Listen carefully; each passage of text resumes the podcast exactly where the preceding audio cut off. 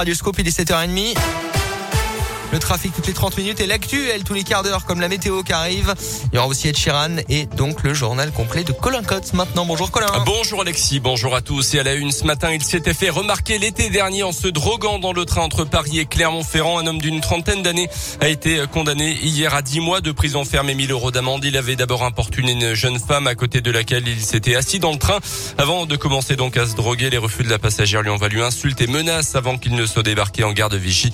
Le prévenu a tenté de minimiser ses actes à la barre. Il a été maintenu donc en détention. Une plainte déposée par la mairie de Clermont-Ferrand après des tags racistes retrouvés hier matin dans plusieurs endroits dans le centre-ville, sur le viaduc Saint-Jacques, sur les murs de la Maison des Sciences et de l'Homme et près de la préfecture. Des inscriptions en lettres rouges sans aucune équivoque, rapidement effacées par les services techniques. Une conduite sous l'emprise de l'alcool dans la nuit de lundi, de dimanche à lundi à Aubière. Le conducteur de 29 ans roulait à contresens. Il a été contrôlé par la police avec 2 grammes 76 d'alcool par litre de sang. Il sera convoqué au tribunal en début d'année prochaine. Dans la même nuit, quatre autres conducteurs ont été contrôlés là aussi en état d'ivresse selon la montagne, boulevard Berthelot, rue Fongièvre, rue Duc de Docteur Hospital à Clermont et avenue de Roya à Chamalières. Leurs permis ont été suspendus et leurs véhicules immobilisés. À retenir également le début ce mardi de l'opération Job Dating pour les étudiants organisée comme tous les ans par Auvergne-Rhône-Alpes Orientation. Une trentaine de recruteurs seront présents pendant trois jours place de Jaude avec plus de 300 offres d'emploi dans plusieurs secteurs d'activité, l'animation, les loisirs ou encore l'hôtellerie et la restauration. Les candidats sont attendus avec leur CV à partir de 16h30 cet après-midi dans les locaux de l'organisme. Après-midi spécial animation, garde d'enfants et service à la personne.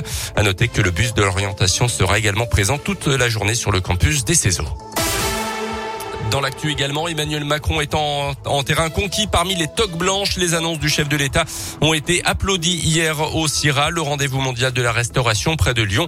A commencer par la défiscalisation annoncée des pourboires par carte bancaire. La mesure doit entrer en vigueur dans les prochains mois. Du pouvoir d'achat en plus pour les salariés. Un soulagement également pour les patrons de resto. Se réjouit Romain Vidal. Il est gérant d'une brasserie à Paris et il était présent hier lors du passage du chef de l'État.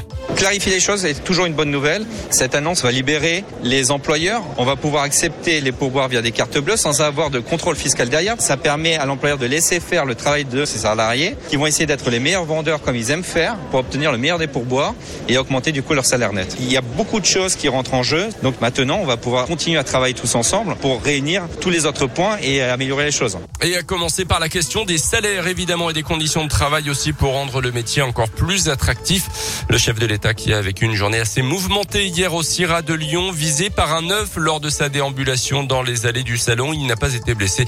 L'auteur du lancer a été interpellé. Avis aux amateurs de rugby, 250 000 billets sont mis en vente cette semaine pour la prochaine Coupe du Monde en France. Dans deux ans, la moitié dès ce soir à partir de 18h. Il s'agit d'une prévente réservée à la famille 2023. Vous pouvez d'ailleurs la rejoindre jusqu'à midi aujourd'hui à la clé des packs de matchs, notamment à Saint-Etienne. Je rappelle que quatre matchs de poule sont prévus à Geoffroy Guichard avec l'Italie, l'Australie ou encore l'Argentine. L'autre moitié des places, ce sera jeudi soir, cette fois pour le grand public.